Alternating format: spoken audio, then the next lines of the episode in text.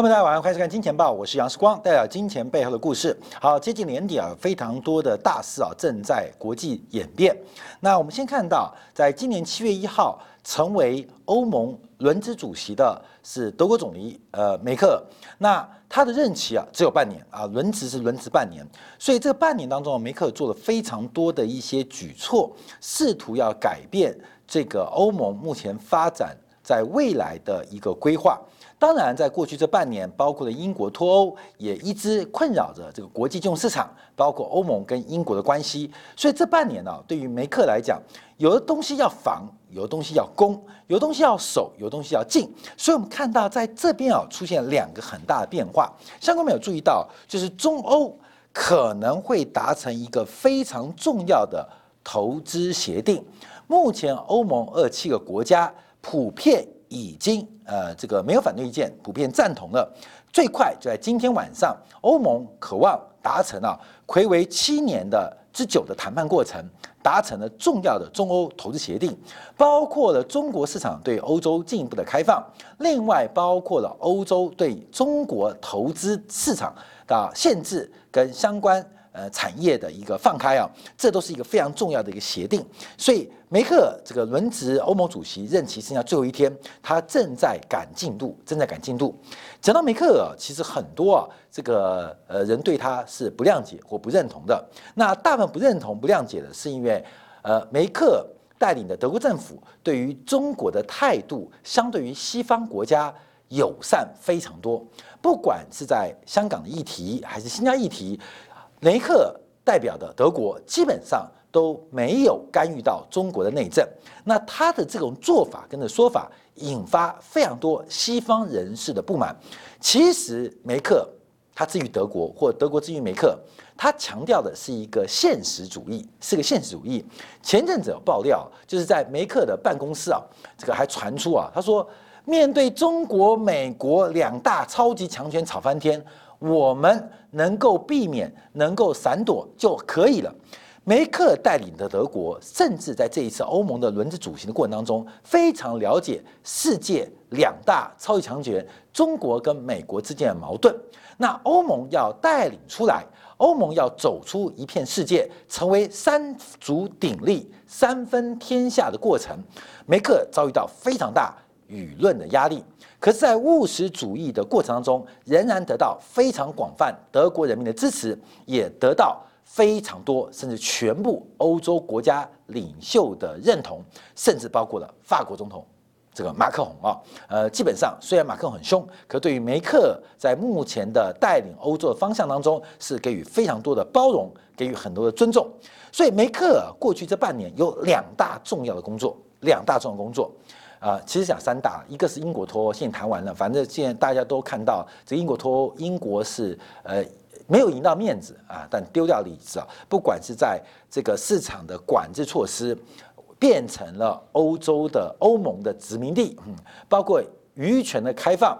完全的让步给法国，那为什么？因为这个 Boris Johnson 啊，基本上他只是为了达成面子工作，所以这个第一个啊，英国脱欧已经结束了，英国在连续的让步之下达成了初步的协定。那对于英国的服务贸易、呃金融业服务贸易，全部都没谈，全部都没谈。所以这英国跟欧洲的谈判呢，这个很像啊，中法战争，你知道吗？这可能打赢了。也可能打输了，可是签下了一个丧权辱国的条约啊，那这对梅克来讲是一个很麻烦的事情，也麻烦也不麻烦，然后交给法国的马克龙去呃这个扮演黑脸啊。梅克这六这个半年当中有两个重要事情，第一个是有关于七千五百亿的欧盟复苏基金计划，这个欧盟的复苏基金计划它的前身。啊，基本上是在于欧洲对于制造跟投资不足，呃，给予强烈的金融上跟财政上的刺激。那配合了新冠疫情的对于欧洲经济的干扰，所以在十月十号，欧盟通过了二零二一到二零二七的一个长期一点八五兆的预算方案，其中包括了三千九百亿的救助方案啊，这是借了不用还的，还有三千六百亿的低息贷款，另外还有七千五百亿，这组合起来七千五百亿的欧盟复苏基金计划。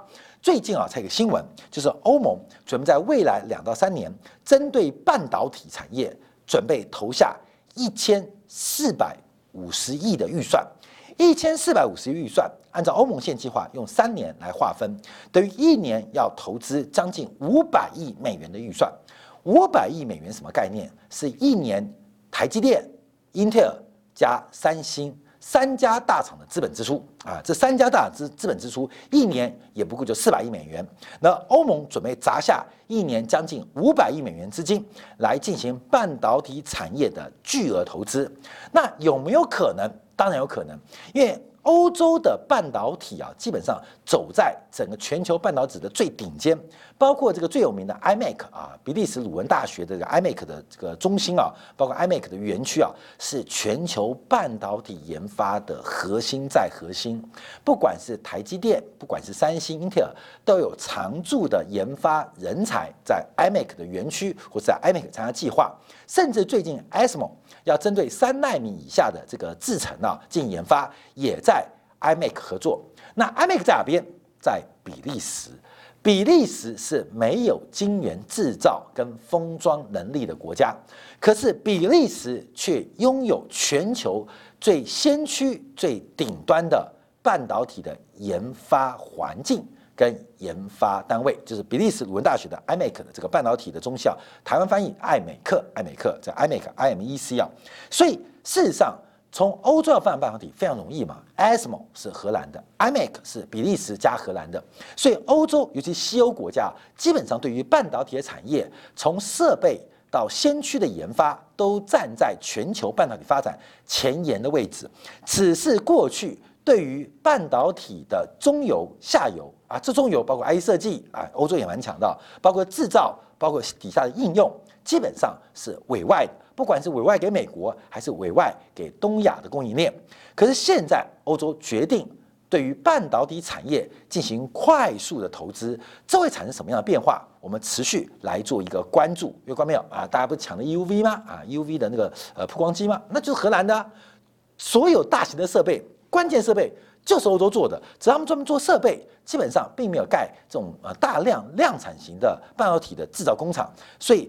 这个规模也是这一次啊，在梅伊当中啊，梅克当中强力推行欧洲富计划一个很重要的方向，所以这个预算是非常多。那第二件事情就是要把中欧的贸易协定，最重要的是中欧的投资协定给搞定。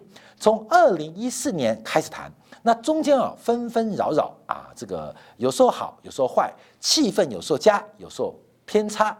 可是，在整个美欧跟美中。出现了严重的贸易冲突的过程当中，加速了中欧之间的一个投资协定的谈判这个过程。今天晚上应该就能够签订。那这代表什么意思？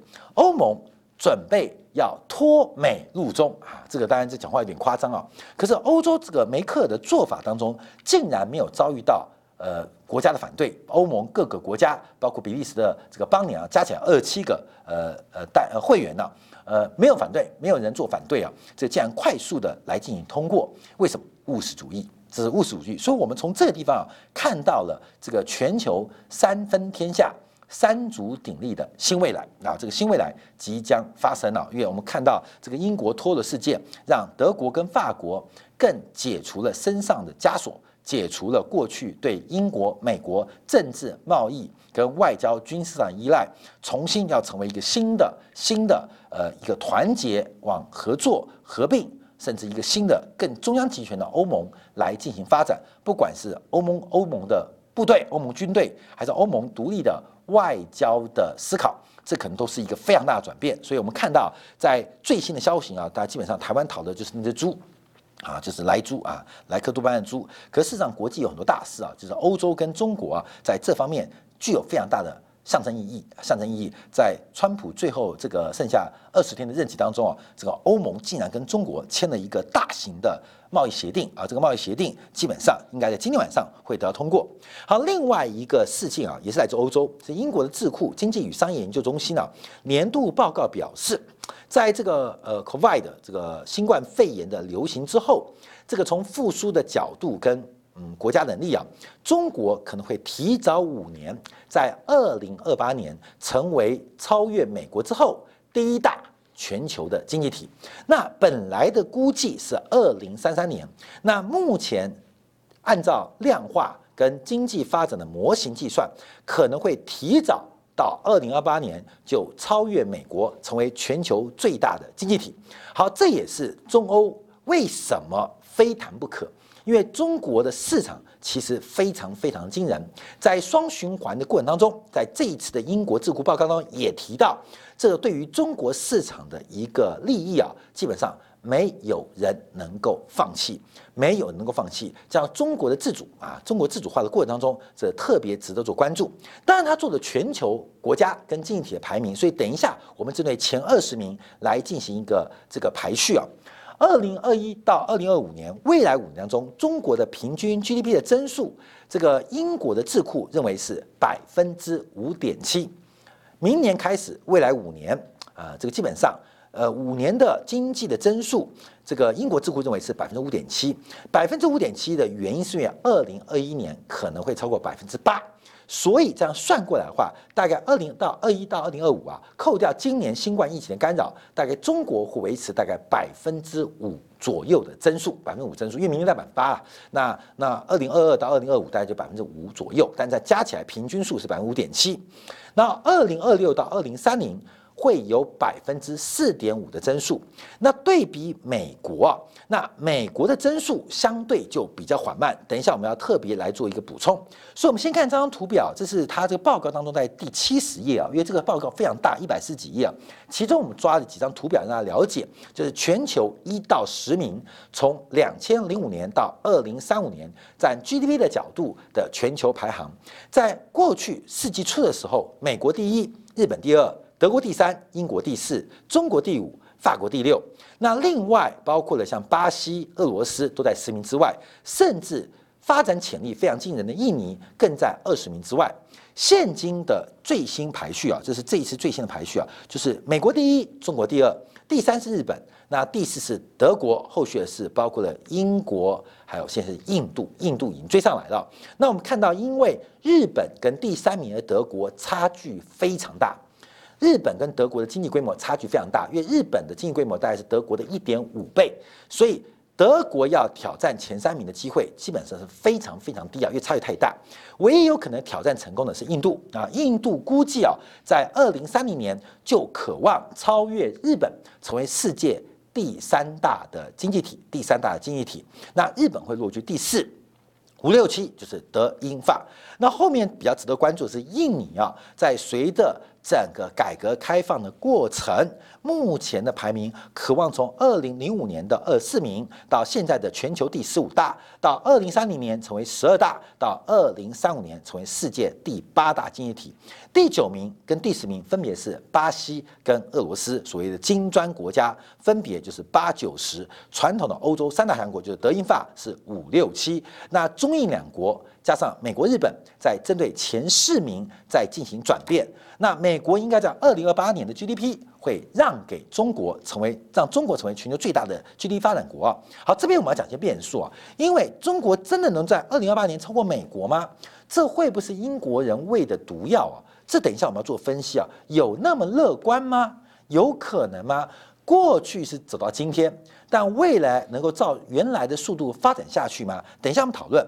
好，十一名到二十名，那当然第二集团的领军是韩国。韩国作为第二集团的领军代表啊是没有变化的。呃，今天不是新闻吗？德国的那个呃，韩国的人造太阳也已经正式成功。韩国的工业实力其实这边表现也非常非常强大。那后面的西方国家，不管是西单、西班牙、意大利啊、澳洲，都逐步往后退。那人口红利巨大的沙特阿拉伯、沙特基本上会冲进前二十名。另外，在前二十名当中的榜单有一个国家发展非常快，就是越南。从本世纪初六十名到现在已经来到三十七名，估计在未来的十五年之内，越南会挤进全球前二十大经济体。全球的面貌正在出现改变，所以今天英国也宣布跟越南达成了自由贸易协定。英国跟越南今年达成了自由贸易协定，所以我们看到西方国家虽然嘴巴对东亚国家，对于包括以中国、越南为主的社会集体主义国家有很多政治的不满或是社会的干预，可是就现实外交利益利益来讲话，基本上仍然是大开贸易之门，那用技术跟市场的交流来进行转变。但我们今天要观察，中国有可能在二零二八年超过美国吗？因为这感觉啊很激励人心，可是更像是毒药。这是美国的观察，因为美国 GDP 的增速啊可能会放慢。截至二零二零年为止，美国 GDP 大概来到二十点八兆，二十点八兆。到了二零三零年，大概会增加五成，来到三十兆。在这个过程当中，在二零二八年会跟中国形成死亡交叉，把原来的第一名给交出。主要的原因就是因为财政跟货币政策的救济方案，对于美国长期的发展会形成一种极大的压迫。跟极大的拖累，财政的赤字跟货币宽松的结果，会对长期的发展形成一种很严重的拖累。那没有办法，因为任其制嘛，美国总统说任其制，美国的官员也任其制，所以导致他们对于当下的民意是有极高极高的这个呃满足的需要啊。所以我看到台湾这个联合报有个驻德国记者就写的这个中国呃德国向中国下跪。一看就在台湾愤青，我跟你讲，就算在德国住了十年，还是废物一个啊！这个联合报这个的一个专题啊，姓黄啊，我讲他讲，他说德国为什么要贵重啊？德国的过去十年啊，过几年经济不好，是因为前面吃了太多中国红利，因为德国太依赖中国，导致德国基础建设跟先进科技投资不足，讲的他妈的是屁话，你知道吗？看到没有？谁都知道做基础建设。谁都知道做先进投资，你能不能像很多这种飞机，你能不能花点时间去读读物理啊，读读化学啊，读读半导体嘛？你不读就做一个网红废物，那然后每天怪人家不发展先进科技啊，去读电子，去读物理，去读半导体是很辛苦的，你知道吗？自己不念，叫别人念，很多人都这样啊。他们就说，哎，都是德国政府，梅克就很糟糕啦。因为德国就每天想说赚简单的钱，赚中国市场，卖宝马，卖宾士，然后忘记发展自己的这个先进的科技跟基础建设啊，基础建设。那拆你家盖高公路，你愿不愿意啊？当然不愿意嘛。所以啊，很多这些评论员呢，基本上嘴巴很容易。那他说德国要干嘛？因为德国这几年主要的资金都用在育儿年金。跟房屋津贴身上，看没有？要不是有选举压力，我相信梅克也不会把大笔预算拿去做育儿年金，不会把大笔预算给老人家做房屋津贴，没有办法嘛，选票的压力。所以从根本来讲，不是德国不做，而是德国被现行的政治跟社会制度，也就是被选票捆绑。一个是把钱拿去做十年后会开花结果的半导体研究，或是五年后才会盖好的高铁，还是做五天就可以发放的现金？后面做选票考量，做个政治人物，当然做育儿津贴、做老人的房屋津贴更为有效嘛。所以问题不是德国吃不吃中国红利，问题也不在德国梅克的务实主义，问题是德国的政治制度捆绑了。西方国家对于长期投资的压力，所以讲回美国，所以英国讲美国啦啊，美国你看嘛，你们搞那么多财政赤字，搞那么多货币宽松，一定会拖慢你的发展速度。所以从这个角度观察，不见得是中国太强，而是美国在未来将要负担这极大成本，会放慢它的增速。那相对于中国来讲，因为双循环的关系啊啊，这变化了，呃，共产党或许很多地方大家不爽。可是基本上没有任其制，所以他可以做很多的拆你家、打你房，干嘛？盖高铁做基础建设啊！高铁基础建设基本上就拆你家、拆你房，看到没有啊？这个很讨厌的万恶共产党，他就做基础建设啊！基础建设，他可以用指标跟预算去扶持他想扶持的企业做先进投资，所以基本上这个到底是中国人比较厉害吗？嗯，我觉得全世界人类都一样聪明。啊，世光以前在念书的时候认识几个黑人同学，黑人其实看到的钱比中国人更想要。这个黑人看到有赚钱机会，他完全不会放过。我们老说对，哎呦那个亚非拉那么穷，原因是那些穷人就是因为懒嘛？不是，是没有机会。一旦有机会，人对于物质欲望、对于生活的满足。大家是一样的。那智力跟智慧基本上，我觉得生而是平等的，可在后天的环境跟制度是不同的。可是我们要提到，到底有没有可能中国在二零二八年超过美国？这个其实是一个非常大的问号。中国超过美国，从英国智库的模型看到，是因为美国跌倒，因为美国跌倒。关面有时候我们说，成功来自于对手的失败。很多人的成功来自对手的失败，像台湾有一个叫一之轩，做蜂蜜蛋糕的。其实台湾蜂蜜蛋糕叫做一枝香，那一枝轩基本上是仿一枝香的。当年一枝香大，一枝轩小，所以一枝香就算了，反正你也做不过我，所以一枝香就不理一枝轩。就一枝香因为经营不善，把整个蜂蜜蛋糕的这个市场。拱手让给一枝轩啊，一枝轩做了什么？其实什么也没做，就是专心把自己的蛋糕做好，乖乖做好蜂蜜蛋糕在台湾市场老二的地位。那怎么变老大的？所以老大乱搞，老大完了啊！那老大完了啊，不好意思，没有老大，他自然成为市场上的老大。所以成功啊，有时候不是来自于努力，而是来自于对手的失败，来自于对手失败。台积电能够打败联电。也不是因为台积电特殊伟大，而是联电在这个过程当中遭遇到很多的挫折跟判断错误，拱手了把晶圆代工的龙头位置让给了台积电，让给了台积电。所以啊，老二成为老大，很多时候都是因为老大做错事。好，关门老大做错事。好，那这是讲真数哦。可是我们看到，美国会让中国在二零二八年超过中国吗？美国会让中国超二零二八年超越它吗？我认为有很多的方法，很多的方法，呃，给绊脚啊，干嘛？因为美国有些天生的一些优势，我们要往下来做一个分析啊。因为从过去线性关系，从一九四九年、一九七八年、二零一八年做三个切点，一九四九、一九七八，甚至用二零零八做个切点，啊，这个可以用很多方法来做切点，可以用天干地支来解释啊。我们曾经解释过，包括从这个五四运动。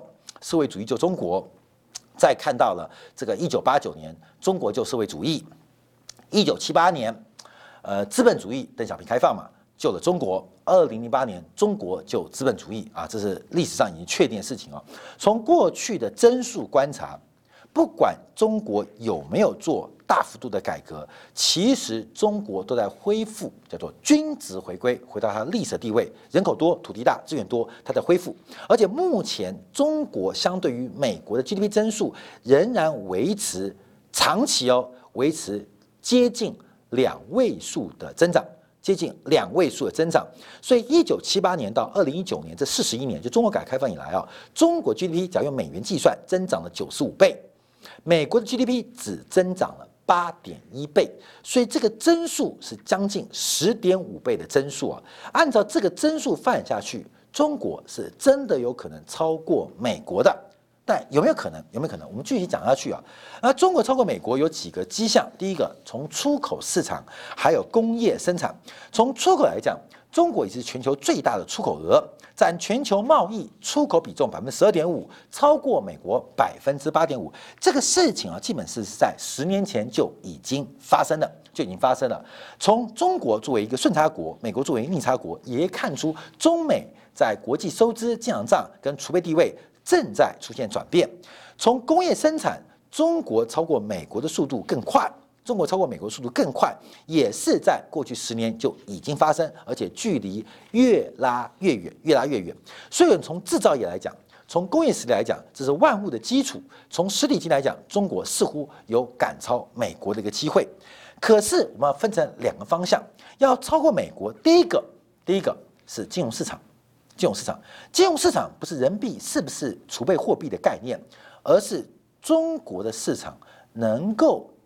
能够经得起我常讲的哦，美国操纵全球资产负债表的过程，美国人出问题就膨胀自己跟膨胀全球的资产负债表，透过泡沫的过程来调整内部结构的问题。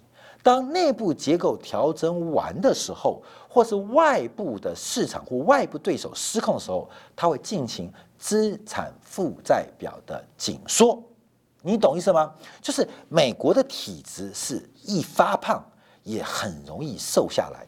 可是很多过去挑战美国的对手，基本上发胖容易，要进行瘦下来、瘦身。我们讲的是自然发展的瘦身，却非常的困难，非常的困难。不管是一九八零代初期挑战美国的日本，从利率政策、从汇率政策一次把日本打残三十年，包括他在军事外交对手苏联，也透过了石油的泡沫膨胀了苏联经济实力，再透过货币的紧缩，把油价从七十块拉到四块钱，让苏联集团瘦身不及，也在。冷战的过程倒台，所以中国有没有调整的能力来面对美国的泡沫跟泡沫之后的缩表？这历史上看过太多了。因为美国站在一个新教徒啊，我们等一下会再针对啊这个破产法第十一章、马太福音第十一章、孟子第十一卷、管仲第十一卷，都是十一啊，都十一来进行分析。美国是有一个修复的过程，而这个修复过程其实非常惊人，叫做市场出清机制。市场的出清机制，美国在这方面是玩的非常非常有经验，非常非常有技巧。美国的法律环境跟资本市场给予的包容是有非常非常成熟而丰富的经验。所以，我们看到为什么川普可以破产三次重新壮大，就是美国。自身对于风险跟市场出清机制完善的环境，这个环境全世界除美国之外没有第二个国家。中国的市场出清就是一堆烂账丢给四大行啊，一堆烂企业丢给国企来并购。那日本是整个打残了，没有明显或有效的市场出清机制。所以第一个从市场角度来讲。中国要挑战美国，是中国不是比谁会吃，而是比谁能够在没东西吃，也就资产负债表缩表过程当中不能出差错。好，等下说明。好，另外一个是创新机制啊，那这边提供的是大概截至二零一八年为止啊，这个中国跟美国在创新体系，不管是创新人员、科技论文，还有包括被 SI 引用，还有包括专利申请，还有创新指数，还有创新企业做观察，基本上。中国有数量等级的优势，可是美国有品质的优势。那这个优势很特别啊。我们想往下讲啊，因为中国是集体主义，美国是个人主义，所以全球按照生物学的概率分配，那千分之一、万分之一、百万分之一的天才都往美国集中，这是美国的环境使然。因为美国是一个非常奖励。这个天才的环境，那中国我们看到最近在反垄断过程当中就知道集体主义出现了。那这边啊，中美之间在科技创新比较，一个是比量，一个是比值，三个臭皮匠能不能打败一个诸葛亮？过没有？可能诸葛亮是华人，臭皮匠也是华人。我们看到美国最近半导体创新，包括超维，超维的老板也是。中国人嘛，看到没有？NVIDIA 现在打败英特尔也是中国人嘛。那超伟 NVIDIA 联手也是中国人的台积电，把美国人跟西方为主的半导体彻底的打挂，不是吗？从 NVIDIA、超伟、台积电啊联手串谋，把整个西方的半导体产业整个翻腾覆雨。我就不觉得美国怎么没注意到呢？啊，美国没有注意到，奇怪，发现整个半导体产业基本上被。华人给渗透，被华人给渗透，但讲这什么意思？就最聪明的美中国人其实都到美国去了。那中国有没有在集体主义过程当中能够发挥一个团体战的优势？从最近大陆的反垄断过程当中，似乎专打出头鸟啊，这出头鸟也被打掉了。所以中国对于出头鸟或对于这个资本家或得到。或因为资本市场而得到受益的这个先进人才，是本质是有打压的味道，所以对于未来更快速的发展，只靠民族主义是不够用的。这个环境的变化，中国的创新环境影响非常大，影响非常大。所以量的角度，中国有绝对压倒性优势，可直化的优势到底有多少？大家是逃离美国还是逃离大陆？大家是逃往美国还是逃往中国？这基本上可以让大家自由评呃判断了。所以从经济格局、创新格局、中美差距啊，其实中国对于美国目前落后的程度还是偏多。还是偏多，这个环境的转变是非常大的。好，那当然从不管是从独角兽的企业啊各方面的观察，可以看到很明显。啊那我们最观察的是金融面的变化，金融变化。这个大陆媒体啊，针对这个英国智库说中国会提早五年超过美国啊，二零二八年，美中国的媒体吓坏了，官方的媒体吓坏了。为什么？因为上次讲日本第一。就日本不要说第一了，连第三都差点保不住啊，基本上差点保不住。这个苏联集团挑战美国啊，苏联感觉很大啊，一副这个摧枯拉朽之势，结果瞬间灰飞烟灭。所以中国面对西方媒体说中国二零二八年超过美国，是保持了非常戒慎恐惧跟西方阴谋论的态度。那这不是反映在媒体身上，也反映在中国在于金融市场，就刚刚提到的第一点。一个是创新的环境，一个是针对资产负债表，也就金融市场出清啊机制有没有？第二个膨胀跟收缩的一个过程。中国的广义货币供给是大幅超过美国，有二点八倍。这反映了第一个是大量的资本流动性进入市场，但也反映中国资本市场的效率性偏低，跟美国是有差距。那这个是有它质化的改变。那另外是中国在集体主义的政府，它虽然政府的杠杆率明目的杠杆是只有美国的一半，可是它的潜藏的政治负债。还有社会负债成本是非常非常高的。我们在未来几年就会看到一个正在往集体主义转向的个人主义的美国，跟能不能从集体主义放宽一点个人力量抬头的中国，这个冲撞这个过程就是我们即将看到的现象。从今天我们看到，梅克也即将离开他。德国总理的位置，梅克利用他宝贵这半年担任欧盟轮值主席的位置，同时加快了欧洲对于科技的投入，加快了跟中国的投资跟贸易的全面性协定，这都是一个国际地缘政治或未来经济发展的重要的里程碑。可是中国能不能在二零二八年超过美国？我们看看，还是有戒慎恐惧的心态。来观察，毕竟美国现在不断的泡沫跟膨胀，可是美国当它要缩表跟瘦身的时候，它的体质仍然是非常的强壮。跟大家共同分享。